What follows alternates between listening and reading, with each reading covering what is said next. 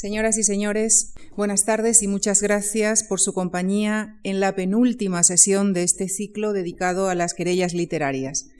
Esta tarde tenemos el gusto de recibir en esta tribuna y dar la bienvenida al profesor Andrés Soria Olmedo. Catedrático de Literatura Española de la Universidad de Granada, Andrés Soria ha sido investigador en la Universidad de Harvard y también ha desarrollado parte de su labor docente en la Universidad de California, Los Ángeles, así como la Universidad de Nueva York. Es miembro de la Academia de Buenas Letras de Granada desde su fundación. Su labor investigadora ha atendido sobre todo al período renacentista y a la literatura española del primer tercio del siglo XX. En su extensa obra destacamos títulos como Vanguardismo y Crítica Literaria en España 1910-1930, Fábula de Fuentes, Tradición y Vida Literaria en Federico García Lorca y siete estudios sobre la Edad de Oro. También ha editado la obra de poetas como Pedro Salinas, Federico García Lorca o Gerardo Diego, entre otros. Ha sido comisario de las exposiciones Viva Don Luis y Alberti sobre Los Ángeles y ha publicado más de una cincuentena de artículos en revistas especializadas nacionales e internacionales. Señoras y señores, con el agradecimiento de la Fundación Juan Marc por haber eh, aceptado nuestra invitación, les dejo con el profesor Andrés Soria, quien nos hablará esta tarde de las polémicas de vanguardia. Muchas gracias. Muchas gracias. Quiero empezar naturalmente dando las gracias a la a la Fundación y a los organizadores de este eh, ciclo, eh, a Javier Gomá y a John Juaristi. Los escritores, mm, ya lo sabrán bien a lo largo de, este ciclo, han sido peleones desde siempre. Se han peleado eh, entre ellos con gran encarnizamiento y a veces han alcanzado a los demás, empleando a veces dobles, notables dotes de ingenio y de mordacidad.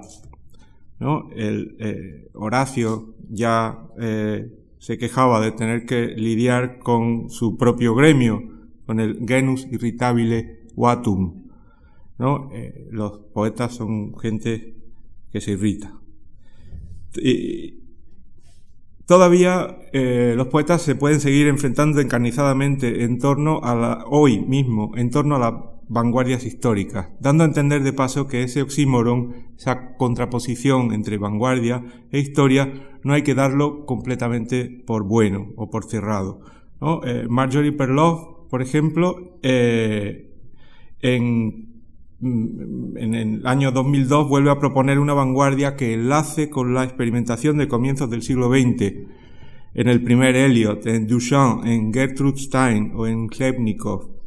Es decir, eh, estamos en una situación en donde ya está largamente, están largamente detrás las, observaciones de Humberto Eco sobre la mirada irónica sobre el pasado como única posibilidad.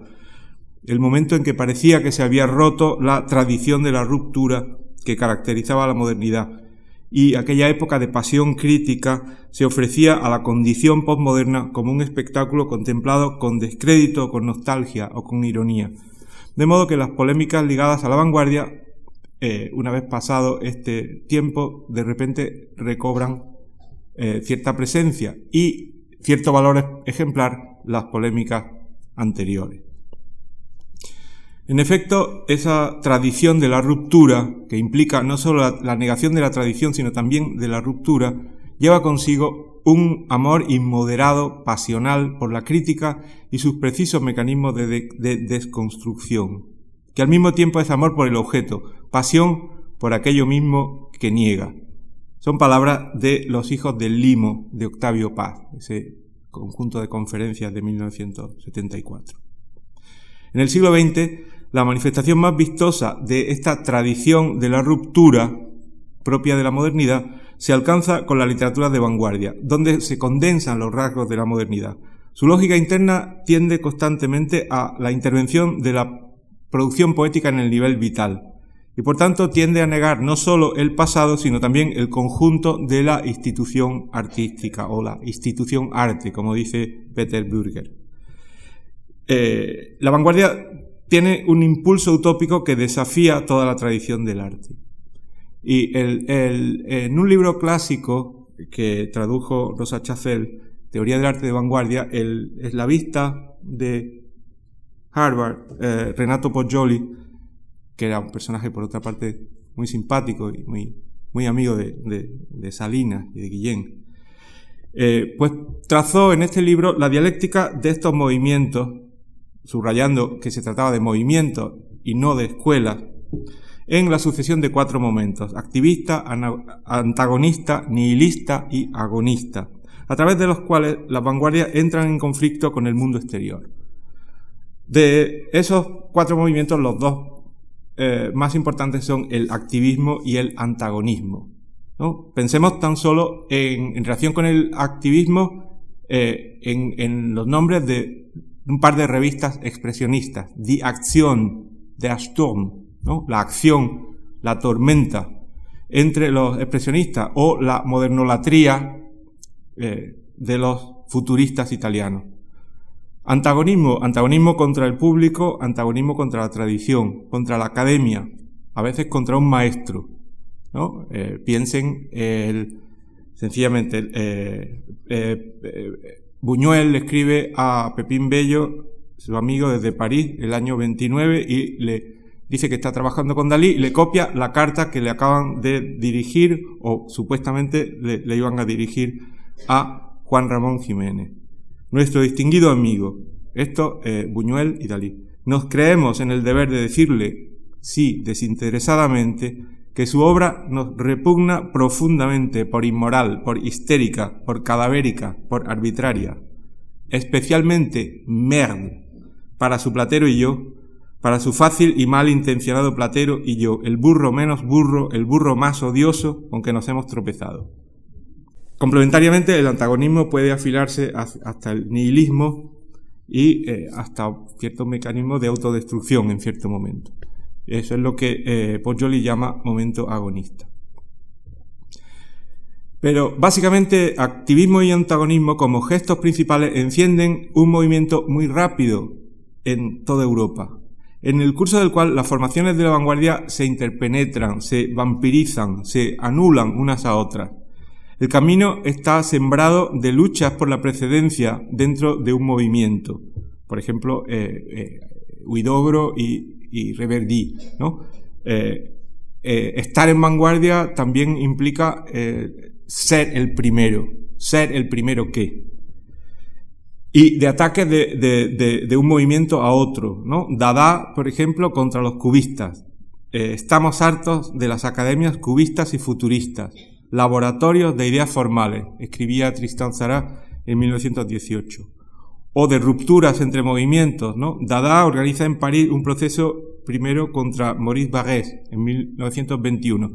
Y dos años más tarde, los surrealistas, nacidos de una costilla de Dada, se pelean directamente a palos con los surrealistas. Los surrealistas, a su vez, eh, eh, se mueven a base de excomuniones, de expulsiones por ejemplo, actuó en, 1927. De manera que hay una especie de, mecanismo estructural según el cual cada vanguardia se ve forzada a poner, a poner en tela de juicio todos los cánones.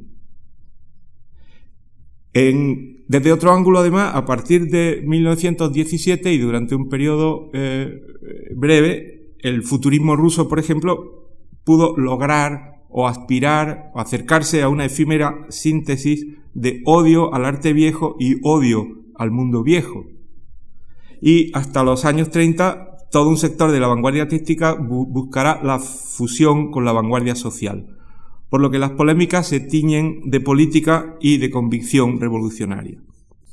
Si seguimos la terminología crítica de, de una escuela de los años 80 que se llamó el, New Paradigm, según la cual el, hecho literario se estudia partiendo no del documento, sino de la situación de comunicación literaria y los cuadros eh, y los códigos que se usan en, cada una de esas situaciones de comunicación eh, se someten al cuadro general de un polisistema, se podría decir que en el contexto de la vanguardia el polisistema literario entra en ebullición porque los códigos de grupo adquieren más importancia que nunca eh, en la medida en que eh, se hacen explícitos, es decir, al, artista solitario le sucede el grupo y el grupo eh, se hace presente a través de un manifiesto cuya fuerte pulsión ideológica además no renuncia a apropiarse tranquilamente de la retórica comercial o política.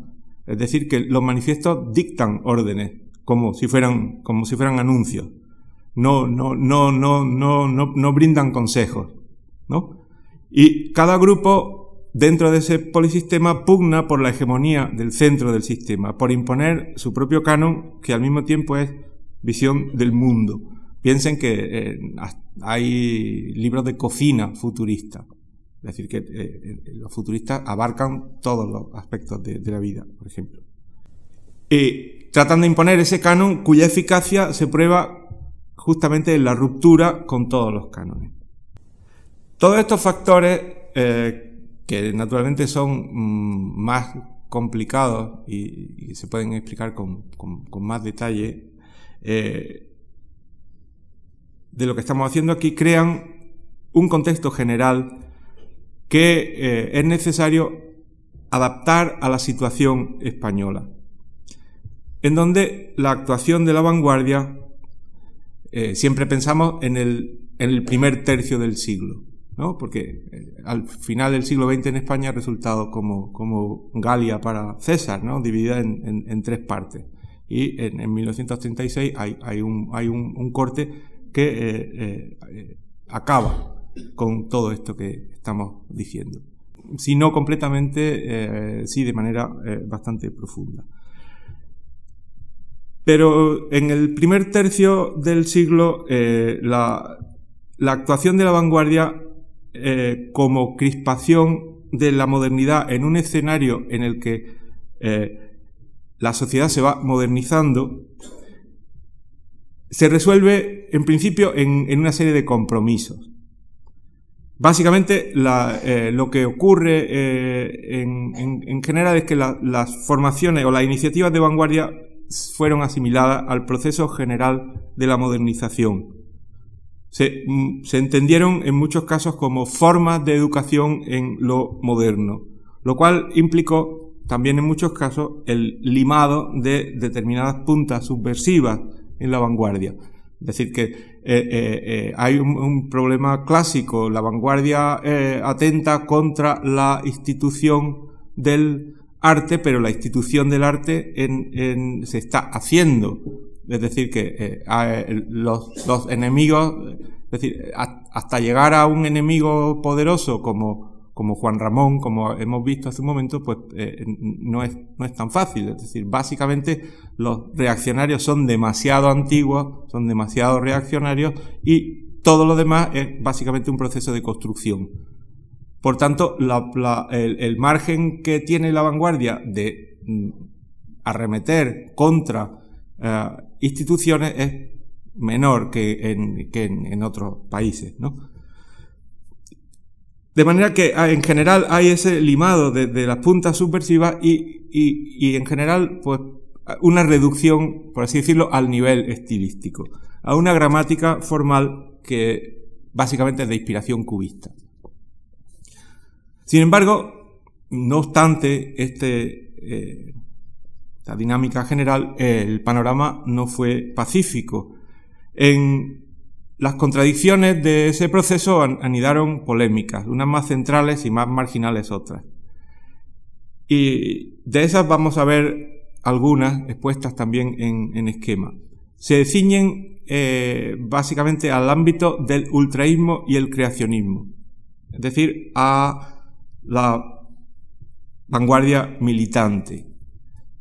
Sin embargo, hay un, un puente interesante eh, quiero decir, el, eh, formaciones de vanguardia militante con, actos públicos y, con un ismo determinado, pues se encierran básicamente entre, entre, entre 1917-18, es decir, cuando, cuando empiezan a ser expulsados o a sentirse incómodos artistas en, en París a consecuencia de la deriva nacionalista de la, de la Primera Guerra Mundial, y empiezan a instalarse algunos de ellos en, Barcelona y algunos en, Madrid. En Madrid viene, eh, en 1918 viene Vicente Huidobro, que es un poco el que vertebra esa, eh, eh, esa vanguardia. Sin embargo, en 1923, cuando se, cuando se funda la revista de Occidente, ya un poco esa militancia primera se da por, por, por extinguida. Eh, esa militancia se encierra en una, secuencia eh, que vamos a ver un poco más de cerca de ultraísmo y creacionismo. Y a su vez, el, eh, aunque ya digo, el, panorama cambia un poco al hilo de la aparición de la revista Occidente en 1923, todavía hay una revista creacionista que se publicó en París y que tuvo dos números, se llamaba Favorables París Poema, y que es un poco de la que nos vamos a ocupar porque eh, en cierto modo, mm, de manera modesta pero bastante pertinente, un poco eh, clava la controversia de la vanguardia en el seno del grupo del 27 o de la generación del 27. El, dentro de su precariedad, el ultraísmo eh, en realidad ofrece casi todas las variedades de polémica propias de la vanguardia. Aunque eh, Cansino Sassens, que fue el, personaje que lo promovió, bautizó ese movimiento al principio como ultranovecentismo para canalizar el deseo de superar el novecentismo, es decir, el modernismo de fin de siglo, de fin de siglo XIX, y decía, eh, la salvación reside en aceptarlo todo, todo lo que venga, todo lo que sea nuevo. Pero enseguida, eh, en, esas palabras vienen de una entrevista que le da a un, a un periodista y que se interpreta un poco como la aparición en escena del movimiento. Enseguida dice, hay que matar literariamente, señor fiscal, a Cejador, Cabestán, Cantó y a todos los que le sigan. Es decir, aparece eh, inmediatamente el, parricidio literario que preconizaban los futuristas. Por otro lado, en, octubre de 1918 se funda en Sevilla la revista Grecia. Eh, una revista que a partir del, número 43, el año, eh, en junio de 1920, se edita en Madrid y se sigue editando hasta lograr los 50 números por sus páginas, pero ya el primer, eh, la, primera cosa que llama la atención es que se llama Grecia. Ojo, no pega, ¿no? Lo mismo que hay otra revista también eh, eh, ultraísta que se llama Cervantes, no pega ni con cola. En 1921 se fundará ya una revista que se llama Ultra, en la cual el, digamos, el continente y el contenido se funden porque eh, ya se llama ultra y además es como una especie de, de, díptico con, con grabados en, en, madera, neocubistas, en fin, ya es un, producto visiblemente de vanguardia. Pero hasta ahora eh, todas estas controversias eh, transcurren en Grecia.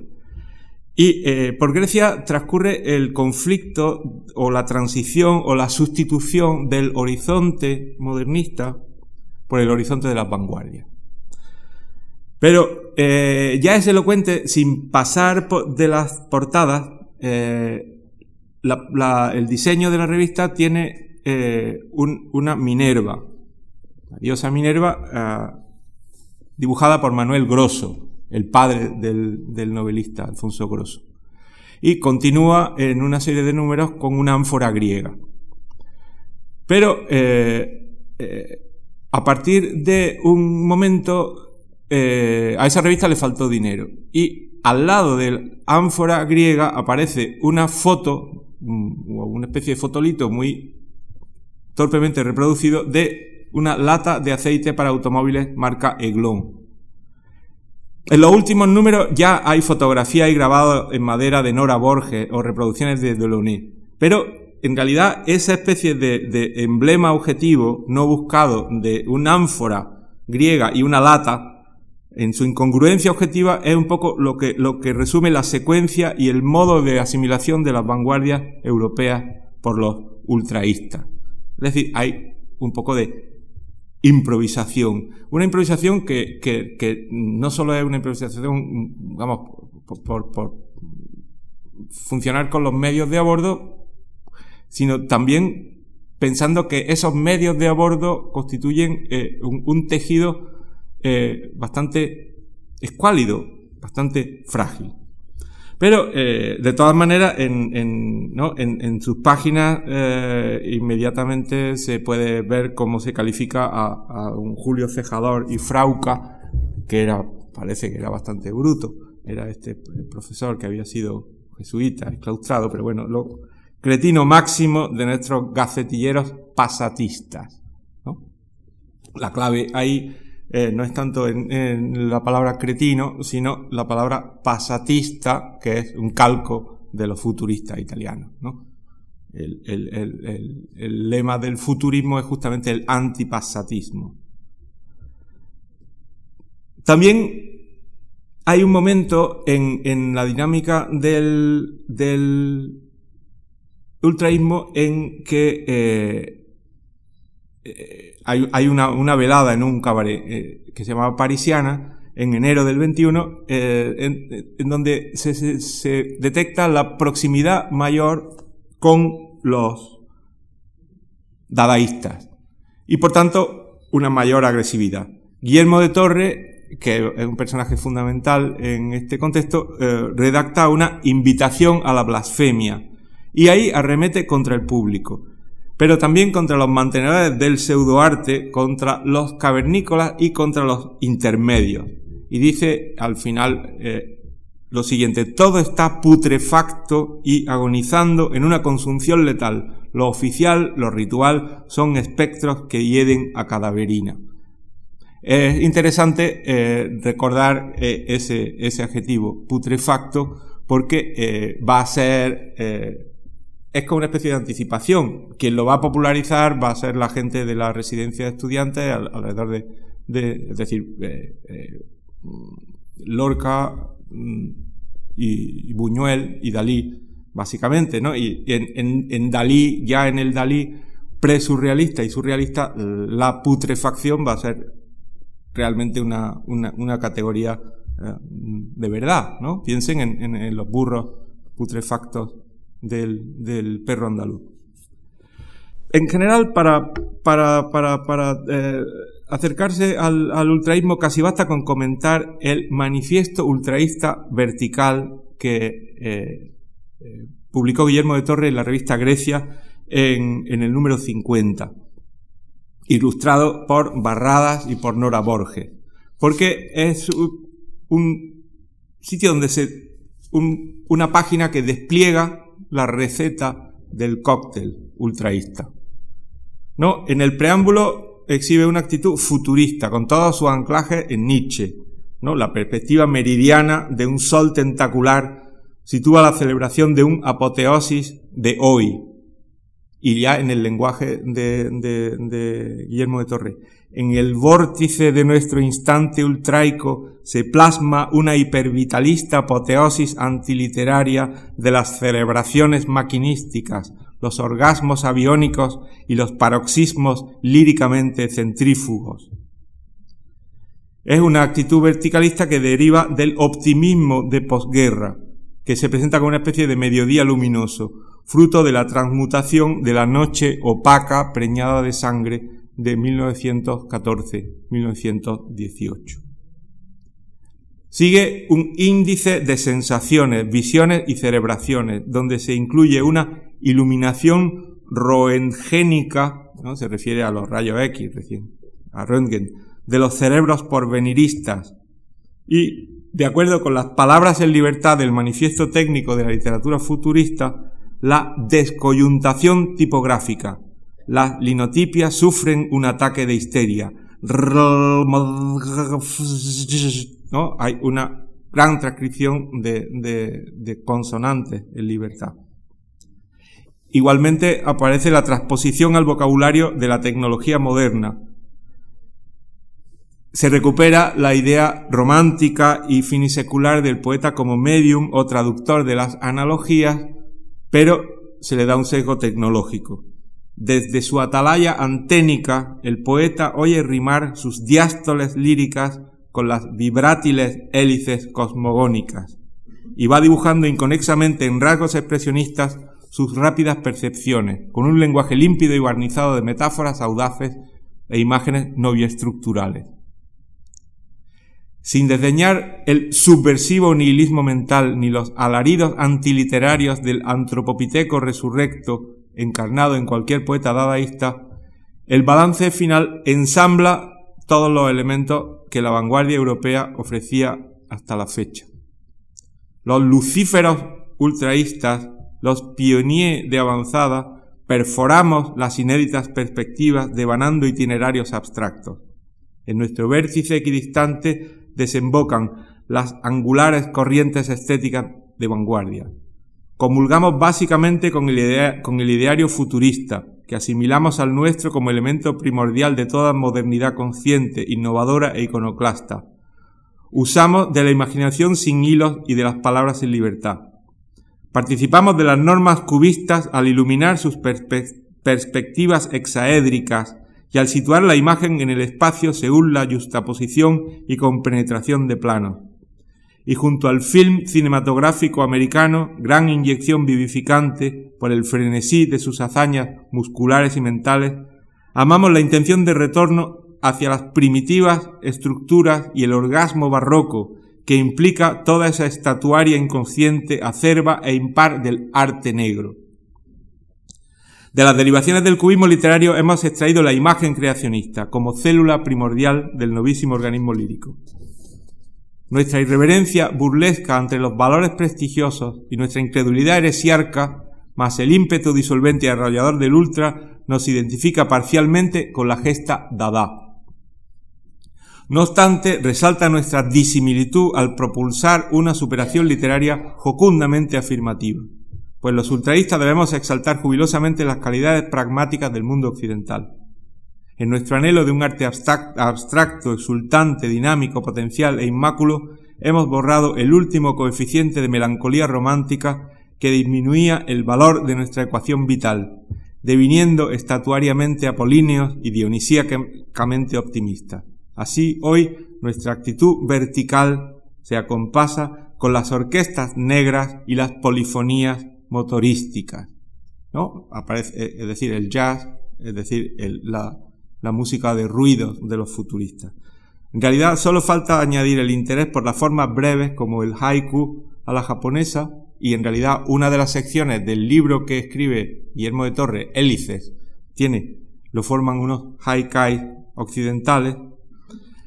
El coqueteo con el bolchevismo, Borges, por ejemplo, publica en Ultra su gesta maximalista, y con eso tenemos un poco el inventario completo de futurismo, cubismo, dadaísmo, apertura al, inmediato presente. Con ese lenguaje agresivo que hemos visto, que el, eh, eh, hay una, una reseña del libro de Guillermo de Torres Hélices que hace su quizás, vamos, futuro cuñado, quizás ya cuñado, Jorge Luis Borges, eh, en donde ya se, el pobre Guillermo de Torres eh, se encuentra retratado porque dice, en las páginas de Hélices ve Borges enérgicas asperezas de metro y un apedreo pertinaz de impávidos neologismos. Otra notoria singularidad del volumen es el manejo que hace Torres de la metáfora. Apiña un increíble acopio de imágenes en la estrechez de una frase sola y las deja luchando juntas con esa silenciosa vehemencia de las enredaderas y malezas que inquietan una selva. Tan cuantiosa frecuencia de figuras es índice de la complicación de su lírica, ya que en versificaciones primitivas o populares casi no se encuentran metáforas. Felizmente la tal complicación es reidora y franca. Está hecha con alborozo, con ímpetu, con gran fervor de mocedad. En conjunto, Hélices me parece una bella calaverada retórica.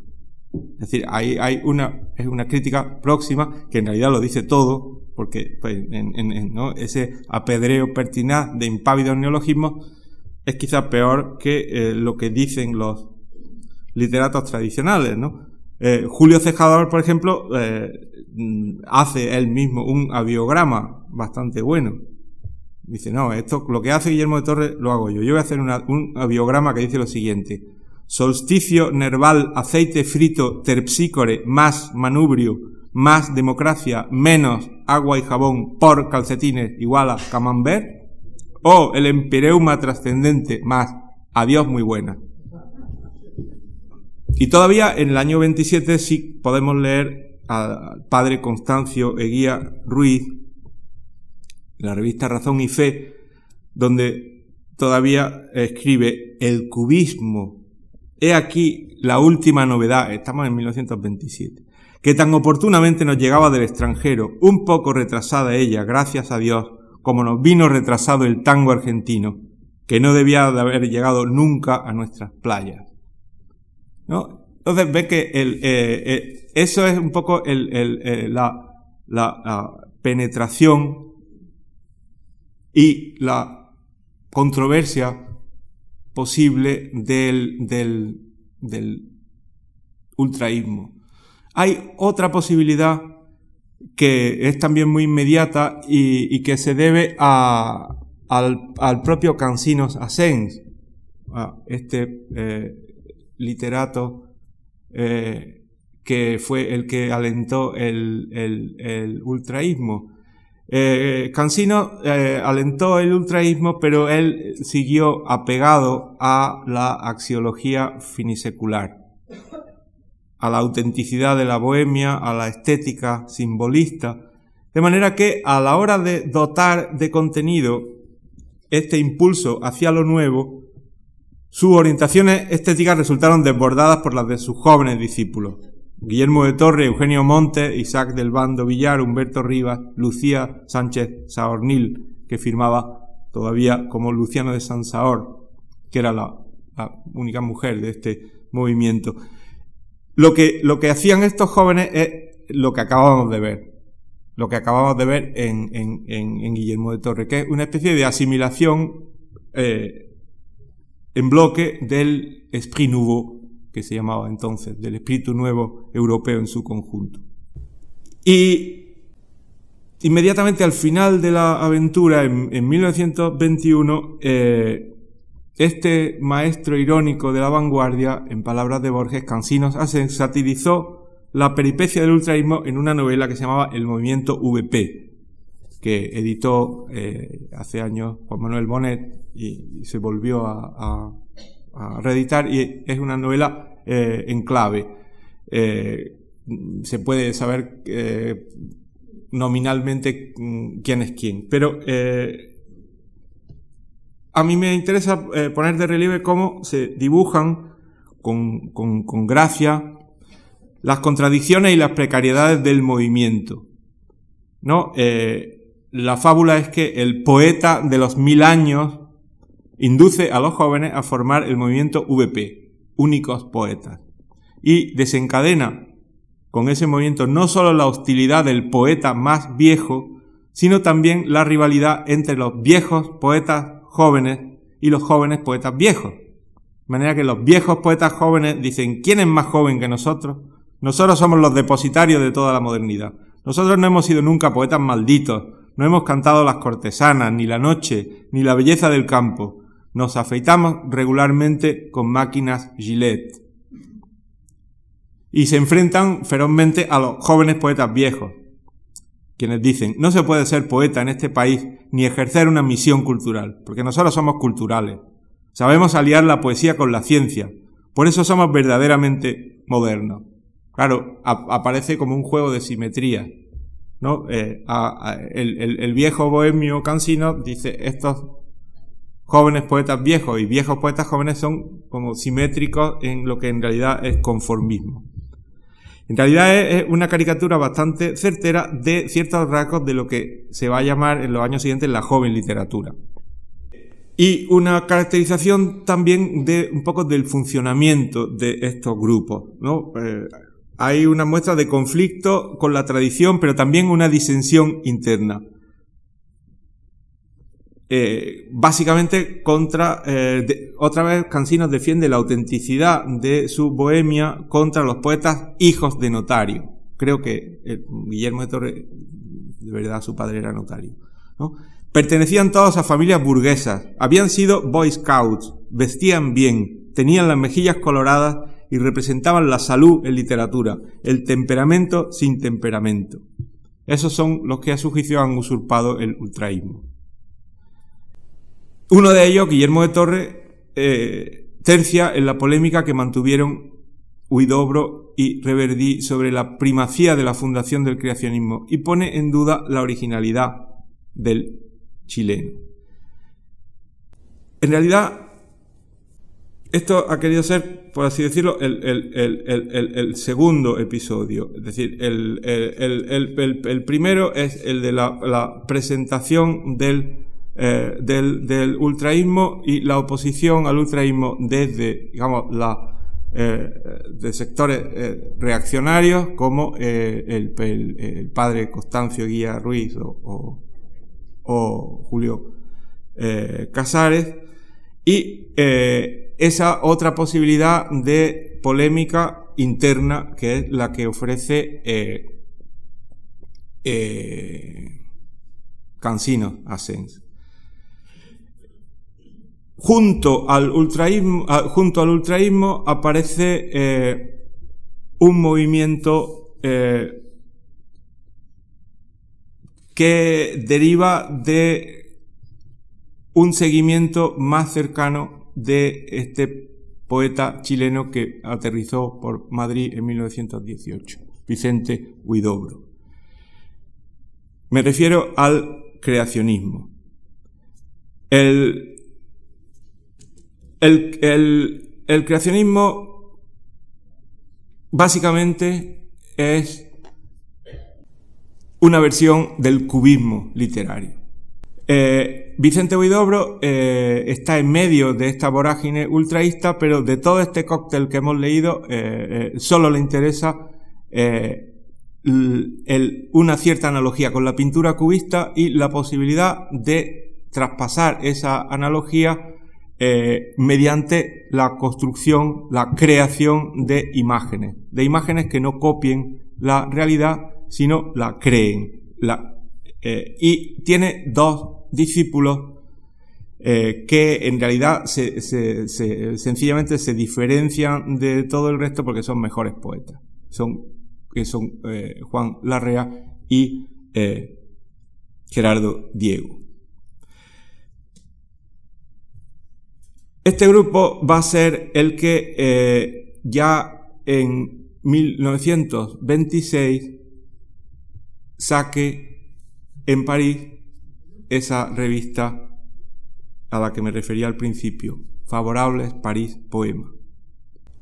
Cuando aparece esa revista en 1926, ya se siente al mismo tiempo que es un anacronismo y una anticipación. Es un anacronismo respecto de la pareja ultraísmo-creacionismo que se recibe como una amalgama entre 1918 y 1921 y ya está un poco vieja, anticuada en 1926. Pero también hay una cierta anticipación respecto del surrealismo, que es el otro gran movimiento que hay que tener en cuenta necesariamente a pesar de que el primer manifiesto de André Breton es de 1924, porque el surrealismo se difundirá en España al final de la década. En julio de 1926, cuando aparece en París el primer número de la revista de La Rea y de un amigo de ellos, el peruano César Vallejo, el ultraísmo está ya en el pasado y en un lugar, digamos, relativamente remoto del polisistema.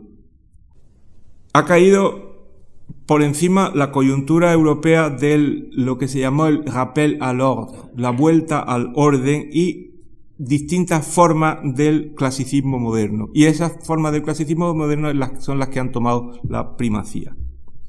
Solo ha sobrevivido, como decía antes, el cubismo y en consecuencia el creacionismo. Porque más allá de las estrategias de asimilación mutua entre ultraísmo y creacionismo y de la mayor altura poética de Huidobro, Diego y Larrea, eh, los cuales en cierto momento consideraron la posibilidad de formar un grupo para distinguirse de sus alrededores literarios. Eh, a pesar de eso, eh, es una ah, verdad asentada que el creacionismo es simplemente un nombre más dado al cubismo literario. Y que Huidobro es quizá el nombrador. Eso decía hace 25, 30 años ya, eh, René de Costa. Es decir, el espacio de teoría poética que comparten los creacionistas entronca con Apollinaire y Reverdy y se prolonga hasta el surrealismo porque en realidad la teoría de la imagen de Breton es puramente la de Reverdy, solo que crispando sus términos. En todas las coyunturas eh, de lo que se trata es de que el poeta vea los lazos sutiles que se tienden las cosas entre sí y oiga las voces secretas que se lanzan unas a otras las palabras separadas por distancias inconmensurables, según decía Huidobro en 1921. Caben matices y distinciones importantes. Si Huidobro consideraba las, las vertientes constructivas frente a la fantasía del maquinismo futurista, y no quería saber nada con, con, esa vertiente, ni del futurismo, ni de lo que el ultraísmo tenía de futurismo, la REA, por su cuenta, acentúa los componentes de emoción como eje de su labor poética. Y el proceso de su formación se puede seguir paso a paso a través de la correspondencia con Gerardo Diego. Y consiste en monoteísmo de Huidobro frente a los ultraístas, es decir, yo estoy con los ultraístas, pero soy monoteísta de oidobro. Juan Larreísmo único, que con toda mi buena fe de Fod legítimo. Luego, reclamo del esplendor frente al orden. Poema puro como delirio cordial que excluye todo cerebralismo, hasta llegar al presupuesto vital de con que se abre Favorables París Poema, que es una, especie de, poema en prosa extraordinario. En lealtad solo hay un modo de ser, el modo de la pasión. Por ese lado, la REA se adelanta en el lenguaje político, el poético, perdón, de la crisis, del desasosiego y de la búsqueda que seduce a Alberti, a Cernuda y a García Lorca a, final de la época. Es decir, que para acceder al estímulo surrealista, eh, eh, eh, Alberti Cernuda, Lorca, se fijan en, en, en, este, en, este tono emocionado de, Juan Larrea. Por su parte, Diego defiende, el creacionismo, eh, básicamente el creacionismo extrae la imagen de la sucia mezcla retórica, pero lo defiende como un horizonte amplio, poético y artístico en el que quepa la mayor libertad individual. Y así se lo explica a, Ortega, que le, pide que le, cuente qué, demonio es eso del creacionismo y eh, lo sitúa cerca de Huidobro y de, y de, y de Juan Gris. Pero al mismo tiempo lo simultanea con su propia práctica de poesía eh, tradicional y lo acerca a la poesía pura.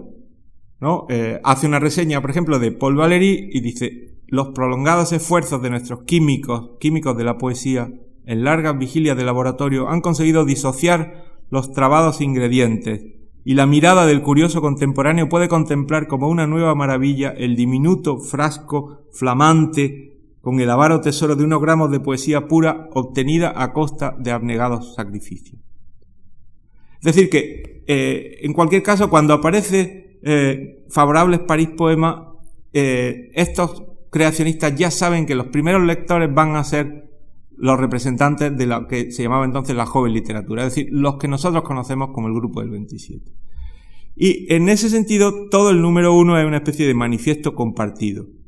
Al presupuesto vital, el que acabamos de citar de la REA, sigue un áspero estado de la literatura española por César Vallejo, donde dice, declaramos vacantes todos los rasgos directores de España y de América. La juventud sin maestros está sola ante un presente ruinoso y ante un futuro asaz incierto que la cólera de los mozos, manifestada de hora en hora por los más fuertes y puros vanguardistas, se convierta cuanto antes en el primer sacudimiento creador.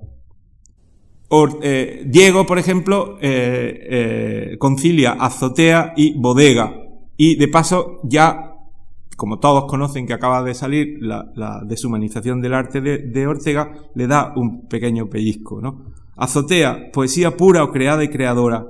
O bodega, poesía impura, interpretativa o interpretable, literaria. El plano del edificio es el mismo. Solo varía el horizonte y la luz, pero una u otra han de ser humanas y poética. Ese humana es contra la deshumanización.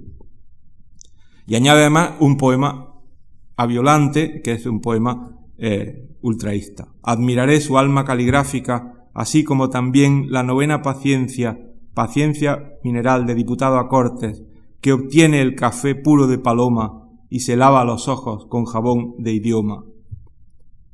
Pero también invitan a Tristán Sará, que propone la acción violenta del grupo terrorista literario cuya próxima creación no dejará de poner en fuga a raposos, descuideros, cobardes, impostores, impotentes y demasiado pronto consolados, cómodos en organizaciones políticas y religiosas de completo descanso.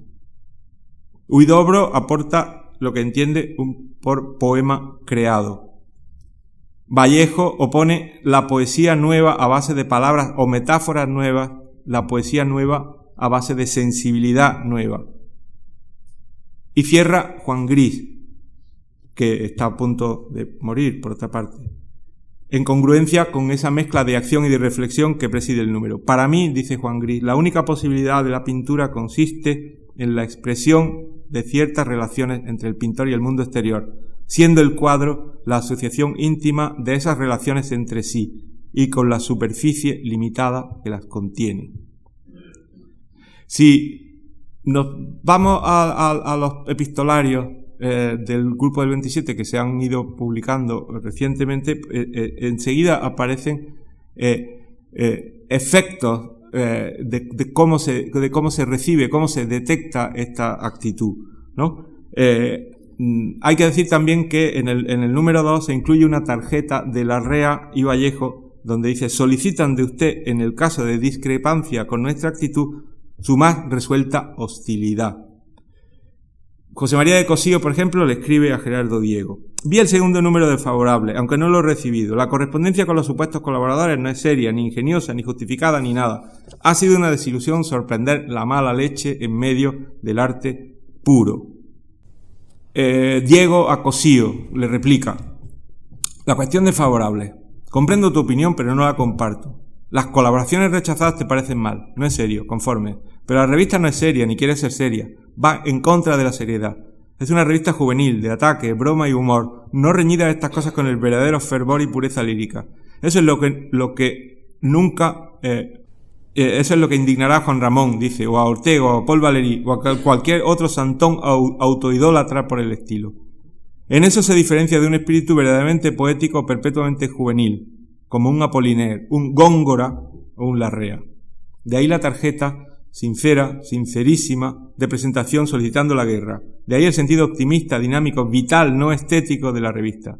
Hay que apartar a los burros serios, un Sandoval, un Rodríguez Marín, y a los pavos reales, Juan Ramón, Ors, y a los remilgosos señoritos, Bergamín, Guillén. El poeta tiene derecho, tiene obligación de divertirse. El arte es demasiado serio para no hacer otra cosa. Por eso, esa colaboración rechazada como idea me parece excelente. Segunda objeción, no es ingeniosa. La idea sí me parece ingeniosa. Desde luego, Huidobro no tiene la menor parte. Es cosa principalmente de Vallejo. Tercera objeción, no es justificada. Lo es a posteriori. El bueno de Astrana Marín ha picado contestando un artículo. Otra vez el ultrajismo en el imparcial, que es cuanto hay que pedir. El gran Vallejo tan simpático no parece demostrar el, talento en el que la REA cree. A mí no me gusta lo que escribe. Juan dice que tiene una excelente materia prima. Es posible.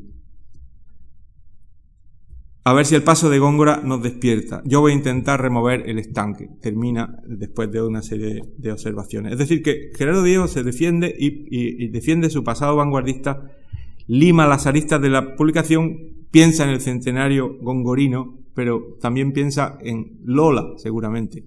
Es decir, él va a sacar una revista, como saben, que se llama Carmen, que tiene una amiga y suplemento, que es la satírica, se llamaba Lola. Guillén a Diego. París, favorables, poema. Favorable a la poesía, favorable a la polémica. En fin, muy simpático. No puedo, pues, complacer a la reina en aquello de la tarjetita. En lo de la franca hostilidad, no, no, nunca.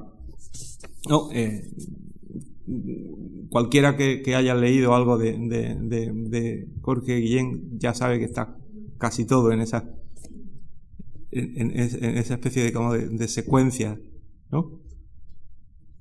Afirmativa. En el plano de la teoría, correspondencia Lorca-Guillén, ¿no? Lorca a Guillén. Yo bebo agua de pozo y como manzanas, me acuerdo de tus niños, manzanas agrias y dulces. Lo que no he podido obtener hasta ahora ha sido el puro café de paloma que toma en su celda el seráfico en punta Gerardo Diego. refiere al poema violante que acabamos de oír. Cuánto más bello y original es tomar el café de Puerto Rico, y cuánto más raro. El puro café de paloma parece un producto obtenido por necesidades de guerra, tiene una realidad espantosa. No sigo, ¿para qué? Guillén Alorca. Le comenta dos versos. Las orillas de la luna pierden juncos, ganan voces y añade, maravillosa creación. Y no creacionismo. ¿Por qué, cielo? ¿Para qué? Jorge Guillén a Juan Guerrero. A Juan Guerrero Ruiz, el cónsul general de la poesía española. He visto a Paul Valéry, adorable, delicioso, abrumado por su gloria, sabiendo llevarla muy bien, con la ironía necesaria y una dignidad sin pompa alguna. En Valladolid ha estado con Gerardo Diego, Tuvimos conversación de poesía y de poetas. En lo segundo nos entendemos. En lo primero las diferencias, las discrepancias, ya bien delineadas y tratadas, son irreductibles. ¿Qué le vamos a hacer? Próximas pero opuestas. Él va por la extrema derecha y por la extrema izquierda. Yo acaso por el medio, según él. Como siempre, Gerardo Diego me interesa mucho, me turba, me deprime y al fin me corrobora en mí mismo. No, no me hubiera atrevido a leerle, después del suyo creacionista para la revista de la Rea en París, este poema en el que le debo a usted ya lo menos hace un mes. Esas nubes, el gris tan joven de su rumbo, sin prisa de futuro, la actualidad feliz, si sigue. Claro, luego se juntan en una carta fundamental, que es la carta a, a Fernando Vela, de Jorge Guillén, fechada a Viernes Santo, del 2 de abril de 1926, que es un poco un manifiesto de la poesía pura. Pero al mismo tiempo es también una intervención en una polémica literaria, que no se tiene en España, sino en, Francia, pero que ah, se proyecta sobre el estado de la poesía en España. Mi, querido Vela, Viernes Santo, es una carta eh, muy famosa porque la puso eh, como poética en la antología de Gerardo Diego y, fue leída por, todo el mundo. ¿Cómo hablar de poesía pura en este día sin énfasis?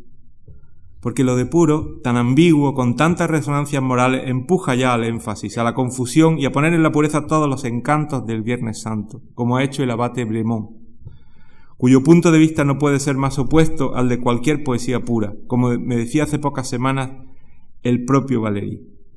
Bremont ha sido y es útil, es decir, de lo que está hablando Guillén es de un debate que ha habido en Francia en donde eh, eh, este eh, escritor religioso, el abate Bremont, que luego fue autor de una extraordinaria historia de, la, poesía religiosa en Francia, dice que la poesía pura eh, tiene que ver con la tradición mística y que hay una especie de estado poético propicio a la poesía pura. Y se enfrenta radicalmente con la versión de la poesía pura según Valéry, eh, para Valéry eh, la poesía pura es una poesía eh, en, la que básicamente todo es cuestión de lenguaje.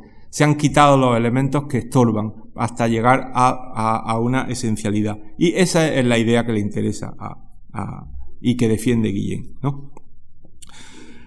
Bremont ha dicho eso dice, representa la apologética popular como catequística poética para el domingo por la mañana. Y su discurso es un sermón. Pero qué lejos está de todo ese misticismo con su fantasma metafísico o inefable de la poesía pura, según Poe, según Valéry, o según los jóvenes de, allá o de aquí. Bremont habla de la poesía en el poeta, de un estado poético, y eso ya es mal signo, mala señal. No, no, no. No hay más poesía que la existente en el poema. y de ningún modo puede ponerse al poema un estado inefable que se corrompe al realizarse y que por milagro atraviesa el cuerpo poemático. Lo que el buen abate llama confusamente ritmos, imágenes, ideas, etc. Ah, poesía es matemática y es química, y nada más en el buen sentido de esa expresión lanzada por Valéry y que han hecho suya algunos jóvenes, matemáticos o químicos, entendiéndola de modo muy diferente, pero siempre dentro de esa dirección inicial y fundamental. El mismo Valéry me lo repetía una vez más en la conversación cierta mañana en la rue de Villejuste. Poesía pura es todo lo que permanece después, en el poema después de haber eliminado todo lo que no es poesía. Pura es igual a simple, químicamente. Lo cual implica, pues, una definición esencial. Y ahí surgen las variaciones. Puede ser este concepto aplicable a la poesía ya hecha y cabría una historia de la poesía española, por ejemplo, en función de ese módulo o unidad métrica, determinando la cantidad y por tanto la naturaleza de elementos simples, poéticos que hay en esas enormes compilaciones heterogéneas del pasado. Es el propósito, dice en una versión de la carta que luego no aparece en la versión impresa, es el propósito que guía, por ejemplo, a un Gerardo Diego y a mí también. Pero cabe también la, fabricación, la creación de un poema compuesto únicamente de elementos poéticos en todo el rigor del análisis. Poesía poética, poesía pura, poesía simple. Prefiero yo para evitar los equívocos del abate. Eso es lo que se propone, por ejemplo, Gerardo Diego, nuestro amigo Gerardo Diego en sus obras creacionistas. Pero yo, como lo puro lo llamo simple, me decido resueltamente por la poesía compuesta o compleja, por el poema con poesía y con otras cosas. En suma, una poesía bastante pura, manon tropo, si se toma como unidad de comparación los elementos simples, con referencia a la poesía realista o con fines sentimentales. Prácticamente lo que pasa es que en relación con la poesía que tiene fines sentimentales, ideológicos, morales, corrientes en el mercado, esa poesía bastante pura resulta, hay, todavía demasiado inhumana, demasiado irrespirable y demasiado latosa. En la parte que luego no se publica todavía añade, qué lástima que Ortega, después del magnífico ensayo sobre la deshumanización, no acometa el de la pureza. Porque en resumen, arte puro es decir, con signo positivo, arte deshumanizado, que lleva signo negativo. Por último, García Lorca, de nuevo. En enero de 1927 le escribe a Guillén una frase algo amarga sobre los romances gitanos y sus efectos. Los gitanos son un tema y nada más. Yo podía ser lo mismo, poeta de agujas de coser de paisaje hidráulico. Entre bastidores de esa comparación se encuentra el debate sobre el tema moderno que se disemina por las revistas de vanguardia. Guillermo de Torre, otra vez, en mediodía de Sevilla, ya de vuelta del fervor maquinístico del ultraísmo, coincide con Jean Cocteau en que no hay nada más antiguo que lo moderno. El tema moderno no hace moderno el poema, básicamente. Es decir, no basta que los, poemas se llenen de telegramas o de aviones o, de, barcos de vapor. Pero quien de verdad lleva más lejos ese debate es Vallejo, César Vallejo, en ese artículo que he citado, sobre la poesía como sensibilidad nueva. Y Vallejo dice, muchas veces un poema no dice cinema, poseyendo, no obstante, la emoción cinemática de manera oscura y tácita, pero efectiva y humana. Tal es la verdadera poesía nueva. Por la misma regla, tampoco el romancero gitano puede acantonarse a lo antiguo, como le sugirieron Buñuel y Dalí. Más aún, escribe Vallejo ya desde dentro y contra el creacionismo. En la poesía verdaderamente nueva pueden faltar imágenes o rapports nuevos, función esta de ingenio y no de genio. Pero el creador goza o padece allí una vida en que las nuevas relaciones y ritmos de las cosas se han hecho sangre, célula, algo, en fin, que ha sido incorporado vitalmente en la sensibilidad.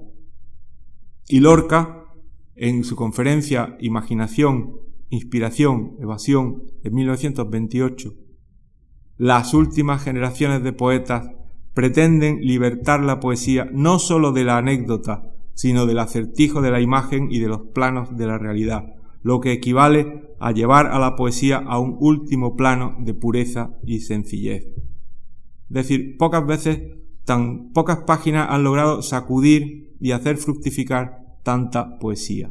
Y ese es uno de los, el efecto positivo de eh, este dinamismo de las controversias literarias. Muchas gracias.